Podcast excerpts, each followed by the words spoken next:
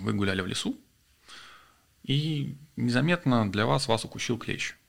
Ну, все прошло благополучно, как бы не заметили этого момента, не, ничем не заболели, но за счет того, что от места, куда укусил вас клещ, распространяется тоже определенная реакция, определенные белки, чуть позже вы заметили, что при съедании красного мяса у вас появляется очень сильная, очень ярко выраженная реакция на теле в виде таких, как следы от ожогов.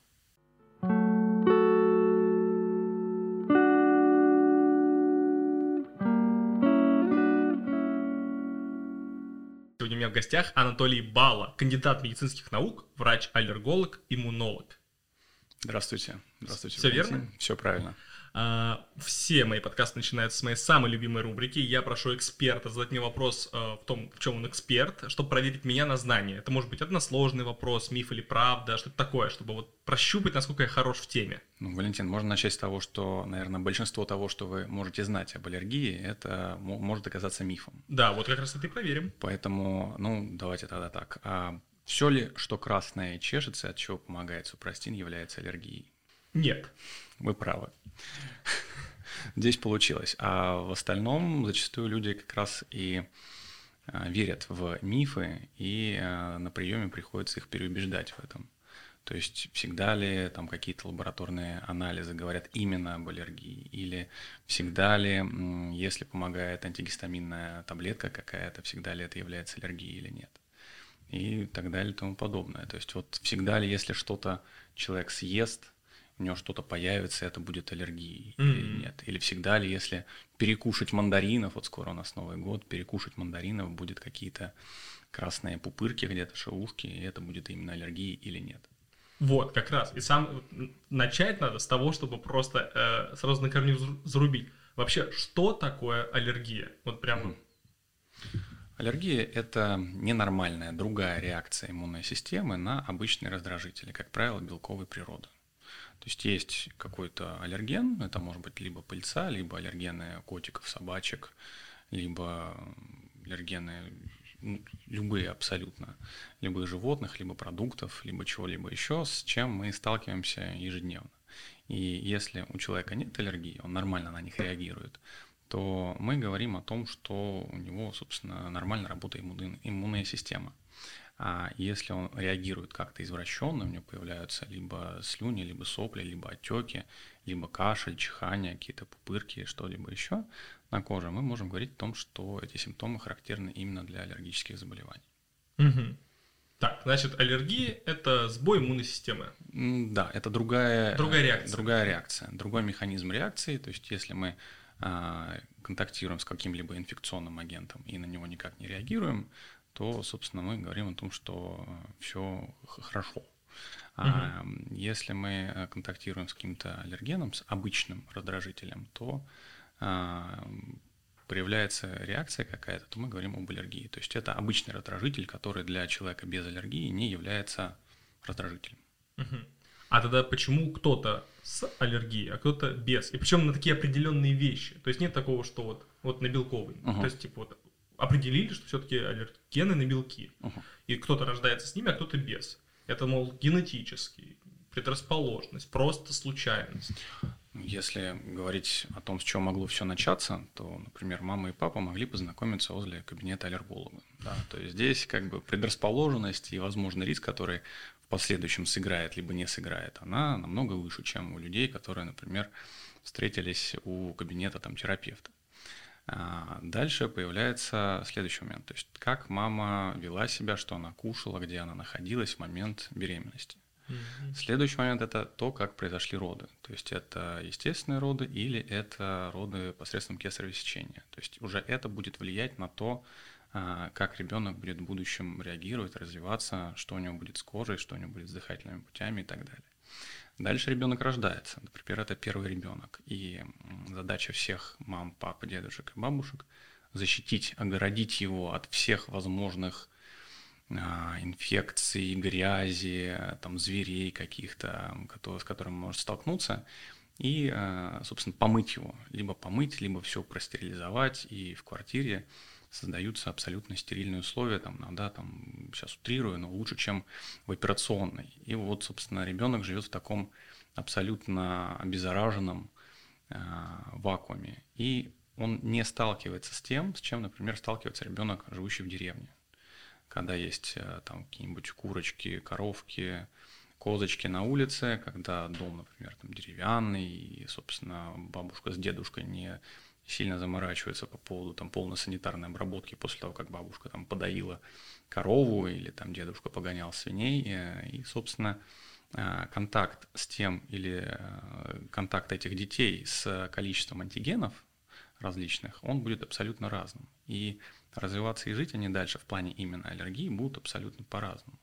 То есть есть э, окно толерантности, то есть тот момент, когда ребенок должен познакомиться с максимальным количеством аллергенов и антигенов. То есть иногда говорят с 4 по 8 месяц, иногда говорят с 4 по 10 месяц жизни. Если этот момент упускается, то, соответственно, дальше уже иммунная система, она не знакома с этими аллергенами. И она начинает воспринимать их как чужеродных, как угрозу для себя. Единственное, что она может сделать, это попробовать от них защититься. Как она может защититься? Ну, самое первое, самое простое – это попытаться с той же слизистой а, нос либо глаз смыть этот аллерген. То есть это угу. начинается с слюни, сопли выделения, слезовыделения. Следующий момент – это, а, чтобы произошло вот это вот смывание, нужно привлечь туда а, либо максимум клеток, либо максимум жидкости. То есть происходит отек в этом месте. Происходит отек. Дальше те клетки, которые приходят в это место, они стараются выбросить из себя а, защитные такие защитные гранулки, в которых содержится гистамин. Соответственно, появляется уже зуд.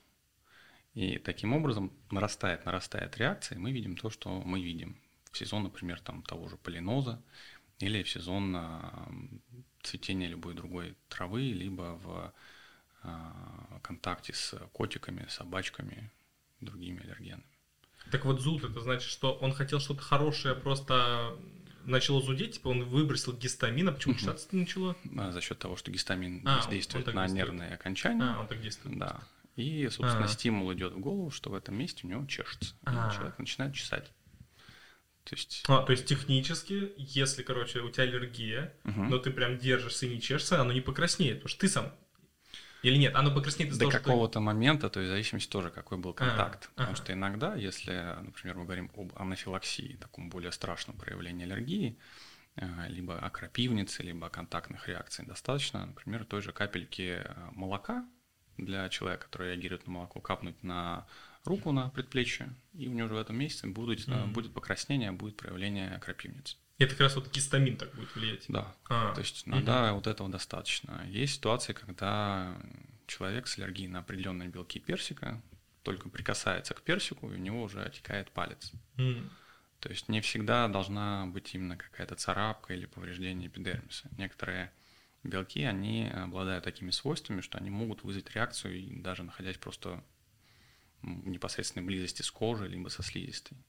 То есть то же самое, например, с аллергией на рыбу. То есть люди с аллергией на рыбу, они, э, проходя мимо ресторана рыбного, где готовят сейчас что-то, они начинают уже себя не очень хорошо чувствовать. Их перехватывает дыхание, они начинают задыхаться, и либо нужно им быстрее пройти мимо этого места, либо принять какой-то ингалятор, либо какой-то препарат, который поможет снять симптомы. Угу. Так, ну вот здесь пока мне все понятно, что все симптомы, которые мы получаем от аллергии, это иммун, иммунитет что-то пытается сделать, и так это просто нас сражается. Да? А что-то в крайней фазе, вот это анафилактический шок, когда люди да. умирают сразу. Да. Это как организм хотел нас так спасти, что сразу убил их. А, значит, здесь момент в том, что либо есть определенный белок с определенными свойствами, который вызывает такие реакции, либо есть э, запредельная реакция, то есть запредельное количество этого белка. То, что касается, например, анафилаксии на пищевые продукты, то есть есть белки, которые сохранят свои свойства аллергенные в ротовой полости, сохранят их в пищеводе, дойдут до желудка, и уже там могут вызвать реакцию. Дальше реакция будет настолько сильной, что у человека будет сначала либо крапивница, а потом будет уже э, боли в животе, то есть отечет локально слизистая желудка. Mm-hmm. Были случаи, когда людей с такими симптомами привозили на скорой в приемное отделение, собственно, в хирургию, и э, пытались посмотреть, что там, потому что это клиника острого живота, так называемого. А, либо разрезали, либо смотрели лапароскопически, а там либо уже ничего не было, либо был незначительный отек. То есть, казалось бы, да, вроде бы аллергия, но может довести человека до либо операционной, либо до реанимации. То есть анафилаксия – это запредельная такая реакция иммунной системы на какие-либо аллергены. Так, получается, что у одной матери мог, может родиться ребенок с аллергией и без. Да. Такое вполне возможно. Абсолютно возможно. Вот, окей, хорошо. А то я думаю, мало ли, это просто какой-то такой прям генетический баг. Просто у меня в подкасте был Артем Елмуратов, основатель генотека. Я специально uh-huh. перед э, выпуском прошел гентест uh-huh. и предъявил ему, говорю, тут написано 94%, что у вас есть аллергия прямо сейчас. У меня нет аллергии ни на что. Он говорит, ты просто про это еще не знаешь. И я такой, типа, блин, теперь надо опасаться за свою жизнь. Uh-huh. И вот я теперь не знаю, мол, 94% что у меня есть на что-то аллергия. Это, типа, нормально или нет? Типа, все ли люди подвержены аллергии? А, есть определенные, если говорить про генетику, есть определенные гены, которые также могут в какой-то момент поломаться. То есть, например, ген филогрина. Филогрин – это белок, который отвечает за то, насколько хорошо у нас будет, собственно, держаться клетки кожи. Mm. То есть в случае, если с ним все хорошо, то есть кожа у нас держится плотно, она никого не пропускает, она абсолютно нормально нас э, защищает, она держит влагу, она выполняет все свои функции.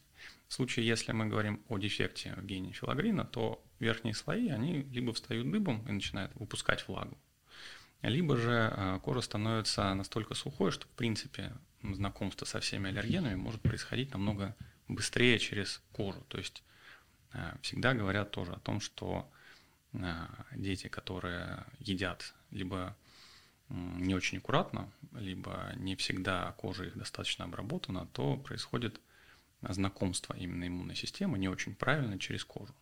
Mm-hmm. В тот момент, когда, если мы хотим сформировать у ребенка толерантность иммунную к какому-либо из аллергенов, то лучше, чтобы он поступал через рот.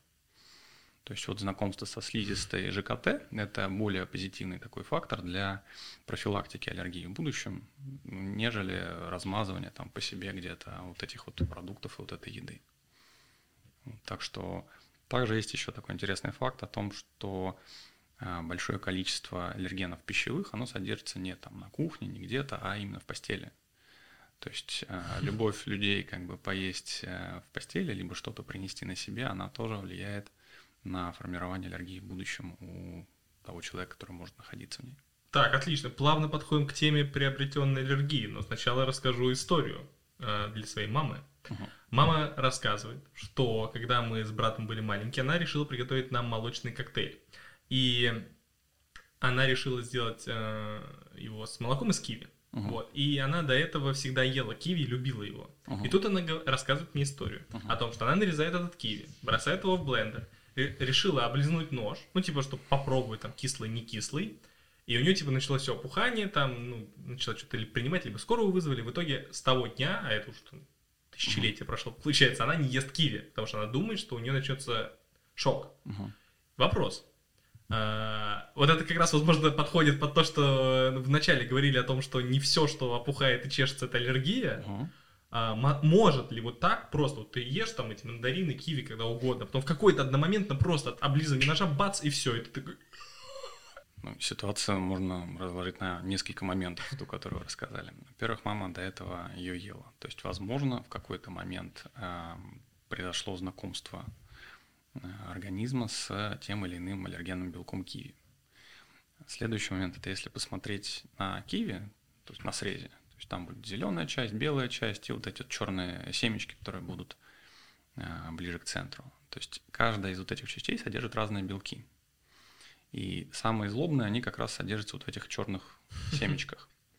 То есть э, если бы это были другие белки, которые не вызывают такой реакции яркой, то у мамы все бы ограничено было только ротовой полостью. Это либо зуд а, десен, либо зуд языка, либо ощущение першения в горле и, может быть, отек, небольшой зуд губ, но не более того. Если мы говорим именно про наличие чувствительности к вот этим аллергенным белкам, содержащихся в косточках, тогда вот та реакция, о которой вы рассказываете, она возможна. И еще один такой момент тоже интересно, не всегда о нем рассказывают, не всегда о нем помнят, это наличие а, такого феномена, как перекрестные контакты. То есть в процессе приготовления мы используем либо разную кухонную утварь, там ножи, вилки, ложки, либо разные доски для того, чтобы что-то нарезать, разные тарелки, кастрюли. Так вот, если человек, у которого есть аллергия на что-то, использует ту же самую ложку, которые что-то либо мешали, либо что-то резали каким-то ножом, и либо оближет, либо что-то еще произойдет с ним, либо контакт какой-то со слизистой, то он даст эту реакцию, потому что на том ноже, которым мама резала киви, еще могли оставаться те самые аллергенные белки. Ну, вроде на другой аллергии вроде нет. Ну, Просто может ли она вот получиться в одночасье сразу жесткая, типа вот сразу, мол, Нескропивницы начинают, типа, мол. Постепенно могла формироваться, но не да. всегда это можно предсказать. И на основании любой предыдущей сильной аллергической реакции предсказать силу и степень проявления следующей невозможно. Mm-hmm. Это как вариант такой рулетки своеобразной. То есть э, есть пациенты, которые боятся того, что у них что-то может повториться или возникнуть в следующий раз вот что-то не менее сильное. И когда пытаешься объяснить, что ну, это непредсказуемо, не факт, что будет именно так, может быть либо сильнее, либо слабее, но кто-то пугается, кто-то не очень пугается. Вот, поэтому главное, чтобы человек знал, на что именно у него реакция, и что ему нужно делать в этом случае. Потому что в одном случае помощь может ограничиться тем, что человек холодной водой прополоскает рот, и эту воду там выплюнет, а в другом случае нужен адреналин. И эта ситуация может привести к смерти. Так вот, значит, э, перейдем к теме приобретенных аллергий. Uh-huh. Скажу об обывательски, наверное, походу уже чушь, с учетом того, что было сказано в начале. Угу. Если переесть одномоментно мандаринов, апельсинов, это будет не аллергия, это будет просто что-то другое, или это все-таки может быть аллергией? Вот на цитрусовые чаще всего такое, да. Ну, жалобы, как правило, да, на цитрусовые, на все цветное, на шоколад и да, на, точно, на, на конфеты, на, вот, и на любые продукты разных цветов. То есть, во-первых, э, аллергенность какого-либо продукта, она не зависит от его цвета. Это потому что это устойчивое развитие, никакого расизма по цвету нет, даже у аллергенов. Белки рулят. Да. А второй момент то, что у нас продукты многие принято идеализировать. То есть, что вот если это там мандарин, или это там, например, арбуз, такой более яркий пример, то это только арбуз и только мандарин. И ничего больше ни в нем, ни на нем и нигде нет, ничего больше не использовалось ни в процессе приготовления, ни в процессе транспортировки, ни в процессе хранения этого продукта. Но это не всегда так. Следующий момент – это наличие дозы.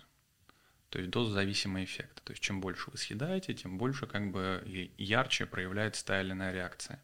В случае с аллергией такое не будет как бы ярко выражено, потому что достаточно, вот как мама ваша облизала нож, и этого было достаточно для, для появления реакции. То есть ей не нужно было съесть там 2 или 3 килограмма киви для того, чтобы она появилась. Ей достаточно вот нескольких там практически молекул. То, что э, вы говорите в плане съедения большого количества мандаринов или апельсинов, это будет псевдоаллергическая реакция за счет того, что вот эти продукты в себе содержат э, достаточно большое количество гистамина. То есть вот mm, сами по себе? Да, сами по себе. То есть вот такое количество гистамина ваш организм способен переварить, переработать, а вот такое не способен. И дальше уже идет развитие такое по нарастающей вот этой реакции, то есть постепенно она вырастает, потом находится на каком-то уровне плата и потом постепенно медленно падает. Угу. Вопрос в том, насколько вы сможете это пережить и насколько вы сможете это пережить более комфортно. Потому что не всегда кто-то сидит и терпит, кто-то идет там таблетку выпьет, или что-то там, энтеросгель какой-нибудь съест, или что-то еще. И пытается вот эти ситуации каким-то образом купировать. А их нельзя купировать? Их можно купировать, можно э, улучшить, скажем так, переносимость за счет того, что скушать таблетку какого-нибудь антигистаминового препарата. А, ну да, логично. То есть, ну вот этот зуд или, или какие-нибудь кожные высыпания, которые могут появиться, они станут ну, менее выраженными, либо, может быть, быстрее пройдут даже. Но аллергия не появится. То есть, типа, ну, будем месяц поел мандаринов, угу. все опухло.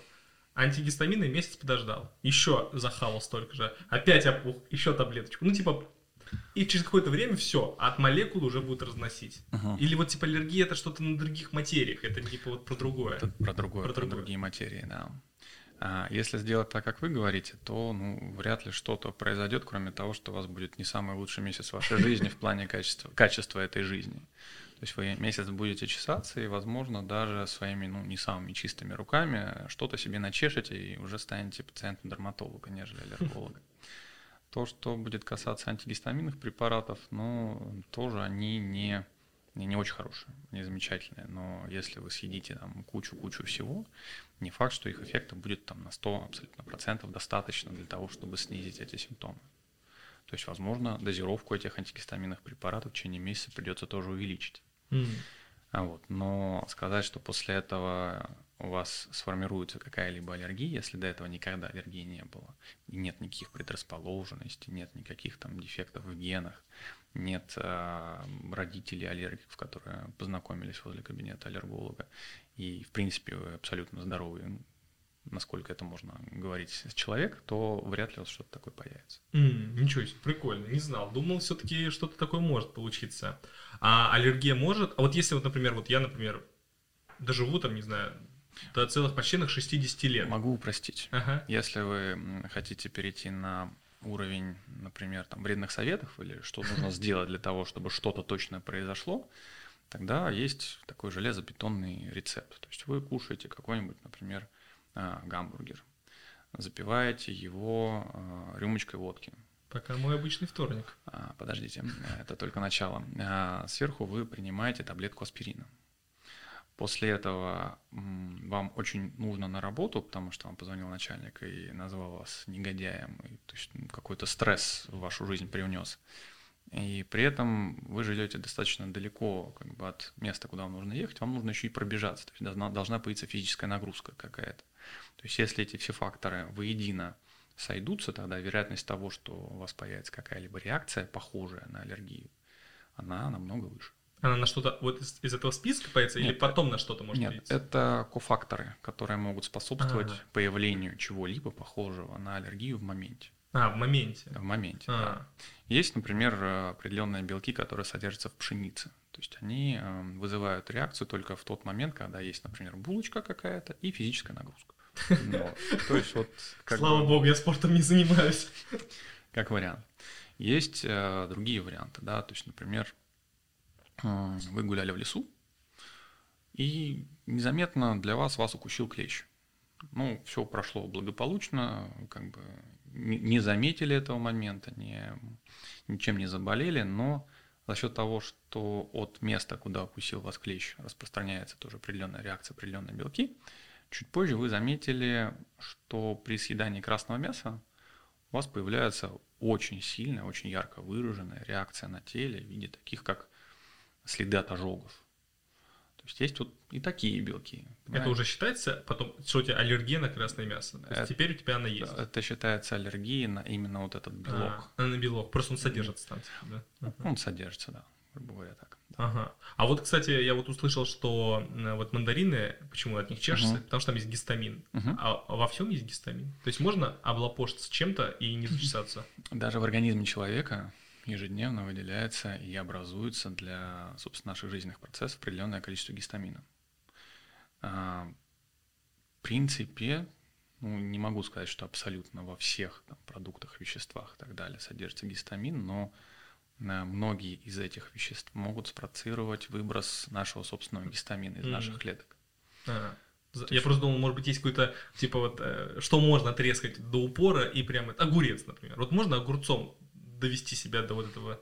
Ну, вряд ли. А, ну если, вот, есть что-то такое. Если это будет абсолютно чистый огурец, это вот ага. о чем мы говорили, что мы идеализируем продукты и воспринимаем их как абсолютно что-то чистое, идеальное. Но это не совсем так. Вот, поэтому мы подтянули всеми гипоаллергенные. Мы это слышали. Это миф. Да, вот я как раз понял, что... Угу. Я вот единственное, кстати, чем могу козырнуть знаниями, что тополиный пух не вызывает аллергию, вызывает пыльца на тополином пухе. Да, тополиный пух является губкой, которая да. собирает себе пыльцу обычно луговых трав, которые цветут именно в этот период времени. Вот, это все, что я знал про, что mm. это не миф. Но вот по поводу гипоаллергенного. Вот вообще что имеется в виду? Что там в этом продукте, если мы берем его чистым, огурец, например, кабачок, вот, кабачок, mm. его дают же детям, что это гипоаллерген. Они просто говорят о том, что если кабачок чистый, если его там ничем не обрабатывали и так далее, сам по себе кабачок не имеет тех белков, про uh-huh. которые наука говорит, что эти белки могут вызывать аллергии. Uh-huh. Типа об этом идет речь. Можно и так сказать, но здесь вопрос индивидуальности. То есть мы все разные. То есть как мы, или каждый из нас отреагирует на тот или иной продукт, Это без стеклянного шара или там шляпы в звездах, это достаточно сложно предсказать. Если мы говорим действительно о том, что у этого человека нет а, реакции на вот этот белок, который содержится в том или ином продукте, тогда да, для него этот а, продукт является таким абсолютно безопасным. То есть можно сказать даже, что гипоаллерген. Но а, зачастую бывает так, что связывают разные приемы пищи с какой-либо реакцией. То есть, например, в первый раз этот человек поел кабачок, ничего не появилось, но за этот первый раз его иммунная система познакомилась с теми самыми белками, которые там содержатся. Или, например, этот человек там размазал по себе, по себе, либо по не очень хорошей коже, сухой, спаленной, размазал тот или иной продукт, и произошло знакомство с тем или иным белком. И уже на второй раз этот белок и этот продукт вызовут реакцию напугал. Звучит... Да, нет, ну я-то уже прожил достаточную жизнь, чтобы умереть и сказать, что у меня нет аллергии. Я ел грязными, сухими руками, вроде ни на что не опухаю. Это, что... это вас и спасло. Грязные руки спасли вас. Да, я, кстати, серию Доктора Хауса помню, там только было не про аллергию, просто там ребенка так а, защищали от всего, что потом, когда он встретился с болезнью, у него вообще иммунитет типа не работал никак, и поэтому он там что-то сильно заболел. Иммунитет э, сбоит, и иммунитет что-то делает. Я тут пару раз подкаст брал с людьми, которые про эволюцию, и у меня такой, типа, возникает вопрос. Вот аллергия, она была всегда, или это продукт, там, не знаю, 16 века, 14, ну, типа, какого-то. Если всегда, то тут же у меня сразу встречный вопрос. За вот эти миллионы лет мы что, типа, как популяция не вывели этот баг из своего организма, ведь он нам мешает только, получается. Ну, насколько всегда до динозавров сказать сложно, хотя даже на динозаврах вроде как есть свидетельства о том, что находили какие-то поражения кожи, которые могли о чем-то таком свидетельствовать. А вообще первые упоминания, они датированы более чем двумя тысячами лет до нашей эры, когда египетский фараон, э, по разным данным э, Менос, по разным данным Мензес, умер, умер от ужаления пчелы. То есть вот уже тогда были такие свидетельства. Потом э, Следующее уже упоминание историческое, которое я встречал, это уже 16 век, когда начали говорить о розовой лихорадке.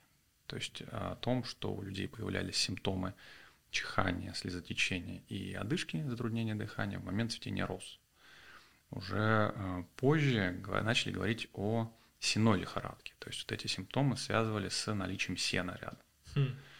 А, и, собственно, то, что это полинос, то, что именно пыльца вызывает эти реакции, уже обнаружили в 19-м, начале 20 века. Тот же гистамин, о котором мы говорили, он найден в 1910 году. А, анафилаксия, человек, который ее разрабатывал, Шарль Ришей, который ей занимался, он начинал заниматься с 1901 года и в 1913 году получил Нобелевскую премию как раз именно за изучение анафилаксии. Э, он вводил яды морских гадов собакам и заметил, что в зависимости от частоты и дозы введения собакам становилось все хуже, они погибали. То есть так он открыл, собственно, анафилаксию. Типа он все больше и больше вводил или имеется накапли, накопительный эффект? Тут? Либо накопительный эффект, А-а-а. либо разные дозы. Ну, не совсем корректно звучит в плане накопительного эффекта, потому что Одно дело – это токсикологическая история, то есть доза яда. Другое дело, что определенная кратность введения, она может сформировать у э, чувствительного организма ту или иную реакцию, в том числе анафилаксию. Mm-hmm. То есть если сразу дать большую дозу какого-либо яда, а все есть яд, разница только в дозе, э, то можно спровоцировать э, именно токсическую реакцию, то есть именно отравление.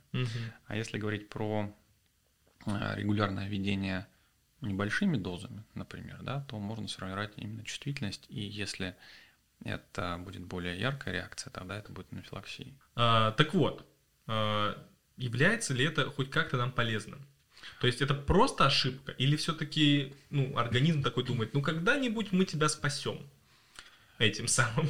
Ну, если возвращаться в опять же, историю, то первое предположение того, что э, у человека появляется сенная лихорадка, либо розовая лихорадка, было связано с тем, что думали, что подвержены им более люди интеллектуального труда, которые являются высококлассными специалистами, и, собственно, за счет того, что они вот более работают в чистых условиях, они эм, более подвержены таким заболеваниям. Чуть позже появлялись новые данные, говорящие о том, что есть просто определенные условия развития человека, при которых могут быть сформированы те или иные аллергические заболевания.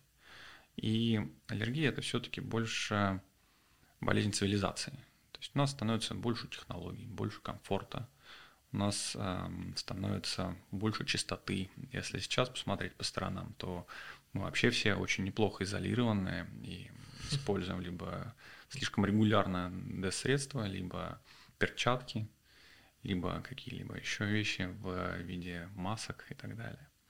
То есть э, не то чтобы эволюция нам сильно в этом плане помогала. То есть мы сами создали для себя те условия, в рамках которых может быть сформирована та или иная реакция. То есть э, от ковида выиграли не только производители масок, но еще и аллергологи иммунологи. А, я не думаю, что это можно назвать выигрышем, но думаю, что через некоторое время мы получим достаточно большое количество людей и с экземой рук, и с, в принципе, кожной чувствительностью к достаточно большому количеству химических веществ.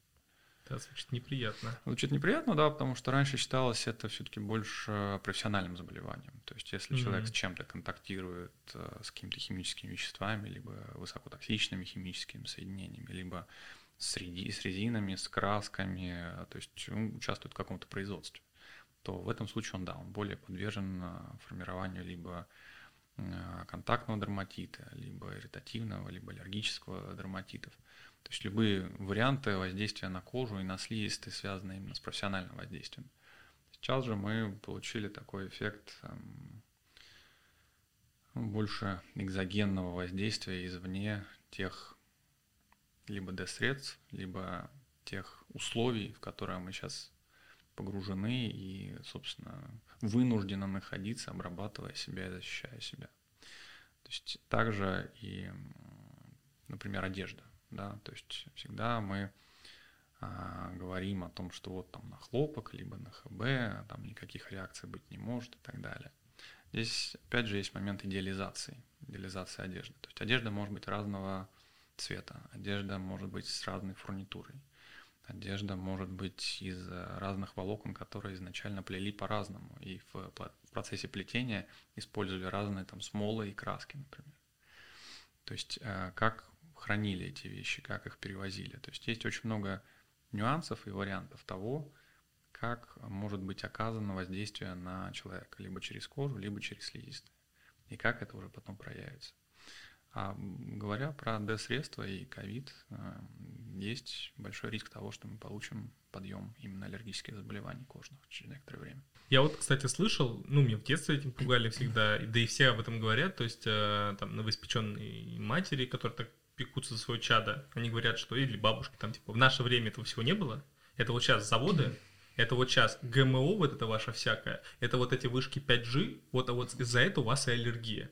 А мы приходим к выводу, что наоборот, чистота больше приводит к аллергии. Или плохой как это, клим, нет, не климат, это плохая, короче, воздух грязный, это тоже способствует. Угу. Или не способствует.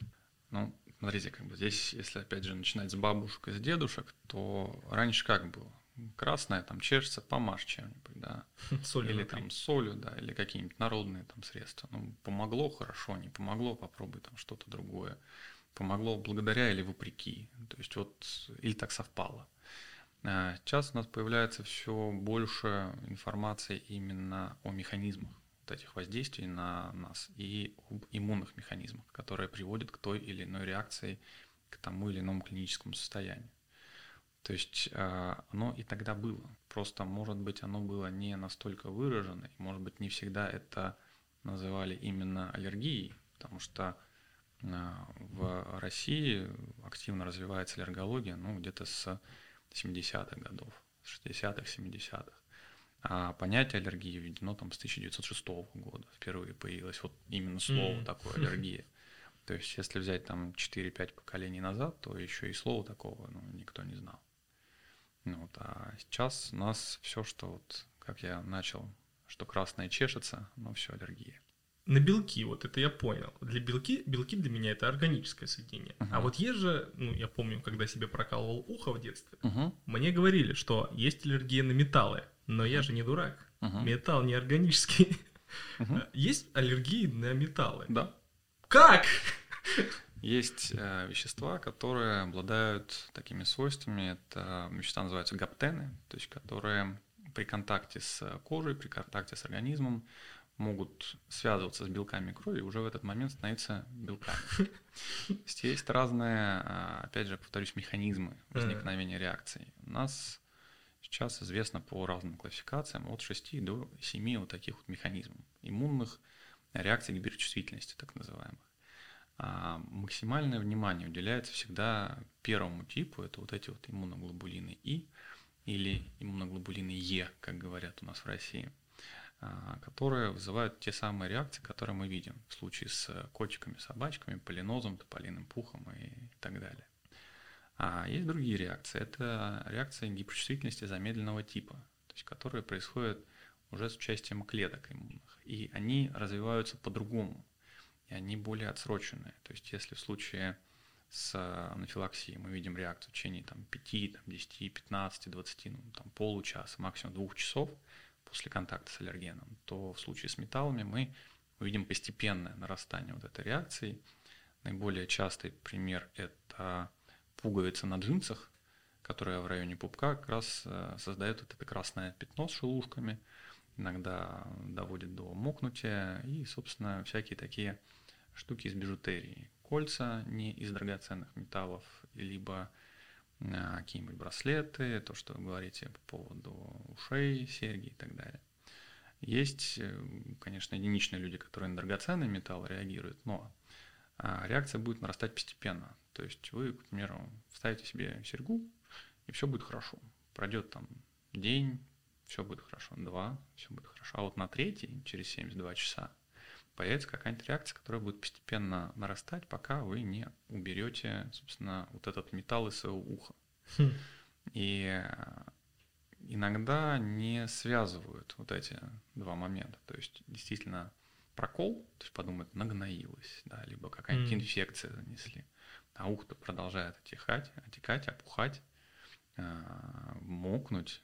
То есть ну, дискомфорт определенный доставлять вместо какого-то визуального такого эффекта, которого хотелось добиться. Вот. Так что да, реакция на металл возможна.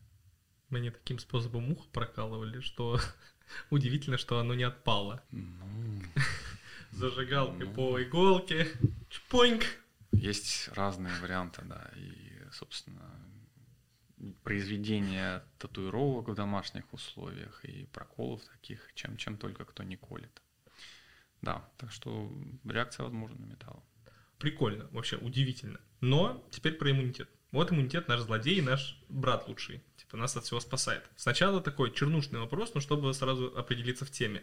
Люди, у которых последняя стадия speed они могут, у них может быть аллергическая реакция? Интересный вопрос.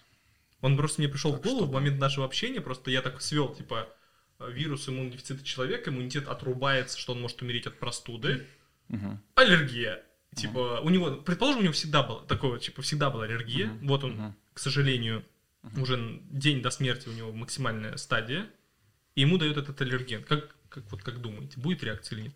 Значит, смотрите, если посмотреть на такую патологию, как ВИЧ, как э, вирус иммунодефицита человека, то основной механизм – это снижение клеток Т-хелперов есть это в первую очередь поражение именно клеточного звена.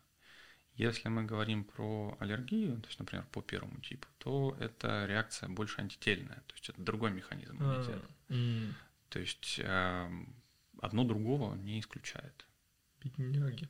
Я думал, хоть это, хоть чернушной шуткой скажу, хоть плюсы есть. Нет, есть, есть другая чернушная такая вещь. Это то, что люди, которые болеют аллергией, в меньшей степени подвержены онкологии. То есть у них иммунная система, она не только вот не такая, как у всех, она более ярко реагирует на все подряд. То есть это такая гиперреакция иммунной системы, это аллергия. Соответственно, есть вот одна из таких э, гипотез, теорий, что менее подвержены иммунологическим заболеваниям люди с аллергией. Это взрывает мой мозг. Я сразу такой на себя примерил, подумал, если бы мне дали выбор. Вот угу. есть же люди, вот э, просто мне очень жалко, которые в ресторане, там им нужно 33 вопроса спросить, чтобы не умереть, там угу. им нельзя то, все, пятое, десятое. Не то, что вот эти полинный пух, а просто там перечисляют. И вот если мне скажут, до конца жизни никогда, никогда никаким раком не заболеешь, или выбери аллергию на вот этот тип продуктов, я даже не знаю, что выбрал, потому что что за жизнь, когда ты там от всего можешь умереть. Это к вопросу об эволюции, понимаете, тоже, то есть что, что есть что, что плюс, а что минус. Во всем свои плюсы, свои минусы. Мы все уникальны, и в том числе мы уникальны своими болячками. Это и просто вот этими, взрывает мозг. И вот этими комбинациями этих болячек, которые есть у каждого. А, вот, иммунитет, окей, все, ушли от э, людей Switch. А, иммунитет. Развеем пару мифов. Э, можно ли повысить иммунитет с помощью не знаю, проветривание своей комнаты, съедать апельсин в день и заниматься спортом. Угу. Это хоть как-то влияет на иммунитет, или это опять мамины способы тебя выгнать из затухшей комнаты М- подростка? Манипуляции мамины. Да. Ну, смотрите, как бы начнем опять же издалека. То есть все, с чем мы сталкиваемся в процессе нашей жизни, оно как-то влияет на нас, на нашу иммунную систему и, собственно, то, как мы, насколько успешно, удачно или хорошо переносим ту или иную, например, болячку.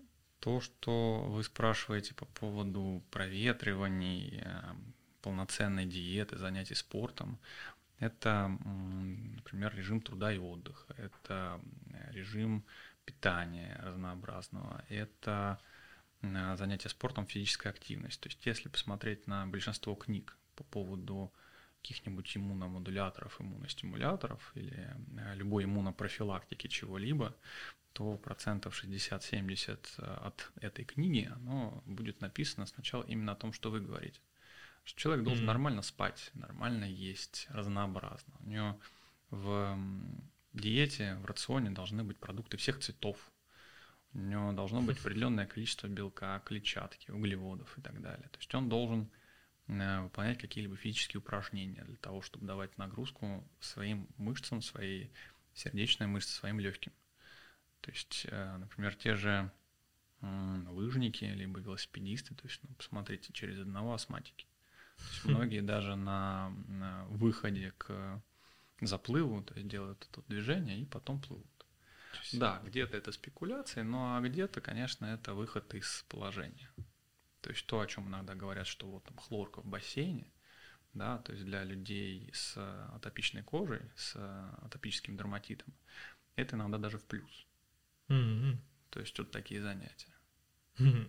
Просто у меня какой был пример? Э, самый ненаучный пример, пример uh-huh. из жизни, понимаю. Uh-huh. А, но вот у меня периодами бывает прям, ну ладно, почти год, например, я могу питаться фастфудом. Uh-huh. Я не занимаюсь спортом, сижу целый день дома, Сижу целый день за компом, и вот вообще ни разу не заболел. Кстати говоря, я ни разу не болел даже ковидом. И я за последние два года даже простуды не болел.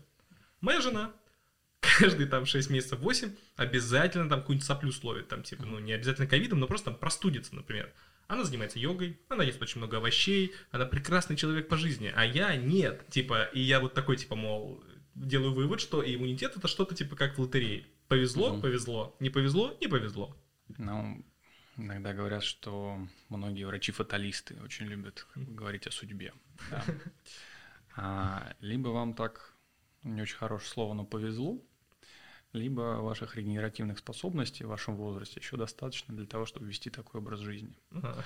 А ваша супруга, она в данном случае как, собственно, биобъект может быть более нежным существом, которое воспитывалось в более таких ну, тепличных условиях, то есть то, с чего мы начали, когда mm-hmm. все ходили на цыпочках, когда все обрабатывалось и так далее. То есть изначально э, ваша иммунная система, она более такая как бы спартанец, которая, которая может победить всех и вся, но это очень хорошее заблуждение, потому что есть разные состояния, разные инфекции, которые даже с такими иммунными системами могут справиться.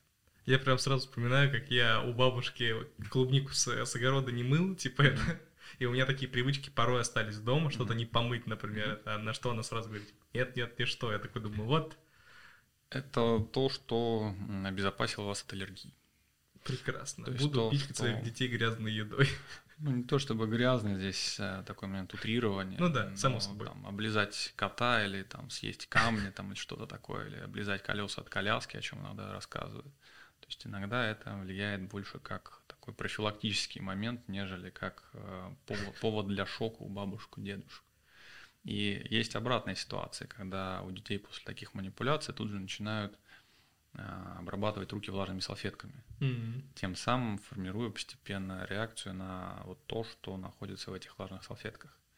Либо D-средства, либо какие-либо химические вещества и так далее. То есть постепенно у ребенка могут сформировать э, реакцию именно на вот такую влажную салфетку, которая, казалось бы, должна обеззараживать. Я вот тут э, прикинул, может быть, это уже так делается. Если мы, например, знаем, uh-huh. что мама аллергик на арахис, uh-huh. папа аллергик на арахис, uh-huh. и мы предполагаем, что, ну, то есть мы ведем у аллерголога, мы беременны, например, uh-huh. и такие обсуждаем и говорим, а давайте протестим. А что, если вот он пока вот появится на свет, мы будем ему микродозами давать арахис, пока он uh-huh. еще маленький. Uh-huh. Может быть, натренируем его, типа, вот эту иммунную систему, чтобы он не стал аллергиком на арахис. Типа, можно вот, если в детстве, например, вот в этом окне 4-8, давать вот эти самые, там, тополиный пух понюхать, вот так по носу поводить, арахис подсовывать там и так далее, может ли это спасти его прям вот, ну, от, если у него родители аллергики были, типа, угу. вот, ну, так и сработает? Ну, давайте тоже ситуацию смотреть с обеих сторон, с стороны родителей, с стороны ребенка. Потому что есть исследования, а, в основном американские, что мамы в процессе беременности злоупотребляли с арахисовой пастой. И таким образом они постепенно формировали чувствительность у своих будущих детей именно к арахису. Mm-hmm. Поэтому в Америке так много аллергии именно к арахису. То есть если мы ребенку в 4-8 месяцев дадим арахис, после того, как мама, скажем так, не очень хорошо себя вела и любила арахис в процессе беременности, то мы можем спровоцировать очень сильную реакцию. С другой стороны, если э, мы хотим профилактировать любые вещи, то именно с точки зрения пищевой аллергии и так далее, то как раз это вот окно толерантности с 4 по 8 месяц это повод для того, чтобы ввести ребенку в рацион э, все продукты именно твердые. То есть и ту же рыбу попробовать, и тоже кошку. мясо, кошку лизнуть, ну куда же без этого. Попробуй. Ну, э, на любителя. А, и, собственно, не знаю, там коровку по носу погладить, там за курочкой за какой-нибудь там погоняться и так далее. То есть вот э, именно знакомство с максимальным количеством вот этих аллергенов и антигенов и животного происхождения в том числе, оно максимально обезопасит ребенка в будущем.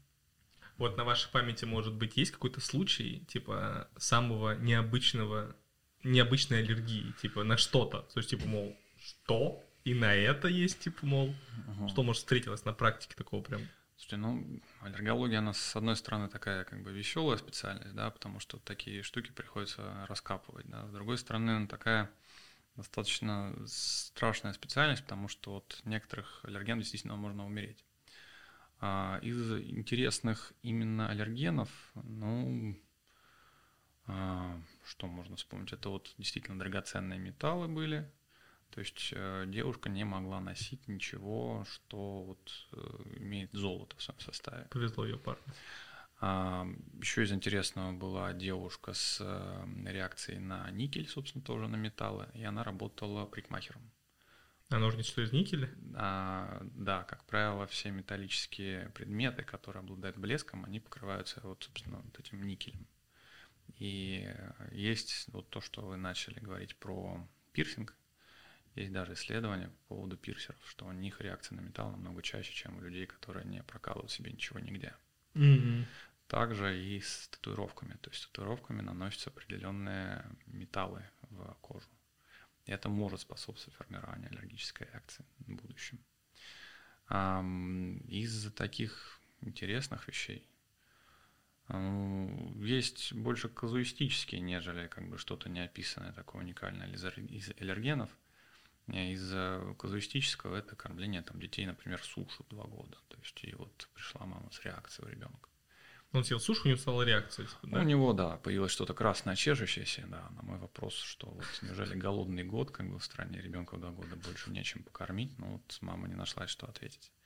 Вот. А в остальном, ну, какой-то такой супер интересный аллерген, ну, сложно вспомнить, потому что ну, оно встречается достаточно регулярно, оно все описано. То есть я не могу похвалиться каким-то таким уникальной какой-то находкой. Не, вдруг типа на аромат Кристиан Диор D5 только у девушки было, на все остальное типа норма, на это типа именно... Ну просто, нет, то, что все, наверное, уже плюс-минус изучено, мы уже все эти предметы знаем, это да. Ну вот просто что такое, мол, что вы как доктор Хаус такие, типа, мол, а чем вы брызгались сегодня утром? Типа, она такая, Кристиан Диор 5, такие.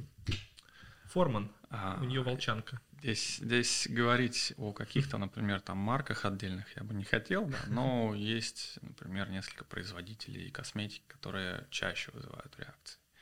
Есть, а, опять же, момент такой, что вы когда посмотрите на банку либо с шампунем, либо с гелем для душа, и сравните состав, или просто оцените визуально этот состав, вы поймете, что плюс-минус там с 25-30 компонентов, которые входят в состав вот этого средства, только там 5, например, да, относятся именно к тому, что написано на передней стороне да, банки.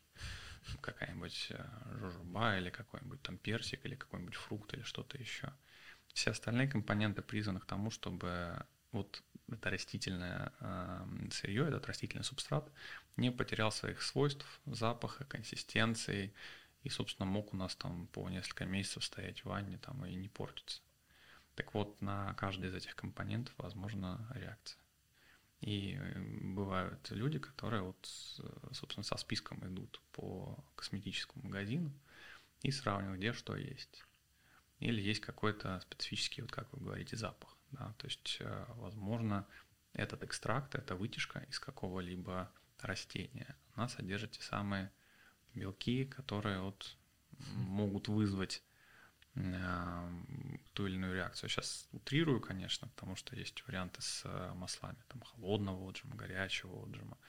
Есть варианты с более жесткой обработкой сырья перед тем, как засунуть его в какую-то бутылку и так далее. То есть, ну, примеров их достаточно много, и можно каждый аллерген обсуждать по отдельности. То есть, ну, из таких казуистичных вещей у меня таких пациентов точно не было, но тоже продолжая разговор на тему реакции на белки. То есть есть белок, а, который находится в собаке, и в случае, если у девушки, у женщины есть реакция на этот белок, то возможно, что у нее будет реакция на э, сперму мужчины. Это звучит достаточно, да, интересно, но в том плане, собственно, когда они захотят завести детей, это будет не очень весело, потому что локально у нее будет достаточно сильная реакция на слизистый. Жесть, жесть. И это мы еще многого не знаем, поэтому когда спрашивают, насколько всего белков, их уже там сотни тысяч. И какие-то из них описаны, какие-то еще нет. Но каких-то уже свойств определенные открыты, мы можем давать рекомендации, что, вот, например, тот же арахис, да, в арахисе есть термолобильный белок, да, который развалится и, там, грубо говоря, денатурирует и изменит структуру от температуры или от воздействия ферментов ЖКТ. А есть белки, которые останутся стабильными и продолжат вызывать эту реакцию. Ничего себе. То есть вот для кого-то арахис это может быть смертельно, а для кого-то арахис не вызовет никаких проблем после, например, обжарки. У меня был глупый вопрос, потом решил его не задавать, подумал, типа, а что, если мы спали мандарин к чертям? Типа, белок же это органическая штука, типа, мол... И... Ну, сможете ли вы кушать такой мандарин? И захотите ли вот. Также и по поводу березы. То есть э, реакция на косточку, на там, абрикосы, персики, вишни, сливы, яблоки, груши, э, она может быть связана с реакцией изначально на березу, с полинозом. То есть ваша иммунная система будет думать о том, что вы сейчас грызете березу, когда вы кушаете яблоко. Она будет, будет думать, как же так? Молодой человек, хватит, хватит грызть березу, как бы, да, и даст реакцию. Ну, вот. Но э, эти же самые белки в этих же продуктах, фруктах, после термической обработки, они развалятся и не вызовут никакой реакции. Mm-hmm. То есть там тот же пирожок или там тортик с чем-то таким, человек сможет кушать без проблем и даже и не подумает о том, что там может быть какой-то аллергенный белок. Прикольно, блин, прикольно. А правда ли, что, ну, наверное, это уже неправда, что на аллергию проверяют, ну, я никогда не проверялся, но mm-hmm. в больницах рассказывают, что берут руку, mm-hmm. либо надрезы, либо просто проводят палочки, пишут там рыба, арахис, там, огурец, mm-hmm. соль, это, и ждешь. Что покраснеет, на то аллергия. Mm-hmm. Это какие-то иезуитские уже меры или так Вы работает? слишком много смотрите Доктор Хауса. Там так делали? Там, да, в одной серии была такая большая планшетка, на которой, собственно, были все белки, они где-то там царапали, где-то капали и так далее. А, есть разные методы. Есть методы диагностики in vivo, то есть то, что вы сейчас показали, то есть на вот организме а, капается раствор аллергена, и через нее делается, ну, не царапка, царапка – это скарификация, она дает очень часто ложноположительные реакции, потому что если вы просто поцарапаете себе кожу, на нее что-нибудь биологически активное капаете, капнете, то вероятность того, что на этом месте появится либо пупырка, либо какая-нибудь краснота, намного выше. Вот. Соответственно, делается прокол под 45 градусов, аккуратненько цепляется верхний слой э, эпидермиса для того, чтобы проконтактировала кожа и, собственно, вот этот аллерген. Это первый момент. Второй момент – это внутрикожные тесты, когда что-то вводится шприцом, вот как по типу пробы манту. Mm. Второй момент. Третий момент, когда вот то, что мы с вами обсудили по поводу реакции на косметику, либо на металлы, наносится на кожу либо спины, либо кожи предплечья на те самые 48-72 часа, после чего оценивается реакция. Действительно ли оно mm. или не оно. Ну и, соответственно, есть э, анализы крови, которые тоже могут что-то показать. А можно сдать кровь и сказать, проверьте на все аллергены? Да, есть такие исследования. Есть исследование, сейчас достаточно комплексное, большое исследование, называется Alex тест, Alex 2. Там 300 аллергенных белков, аллергокомпонентов, при этом там есть возможность посмотреть и сразу экстракт, то есть вот что-то целое, целого кота или там целое яблоко, и также разложить это яблоко или этого кота по аллергенным молекулам, для того, чтобы оценить, на что у ребенка может быть реакция. Да. Это было очень интересно. Спасибо, что пришли.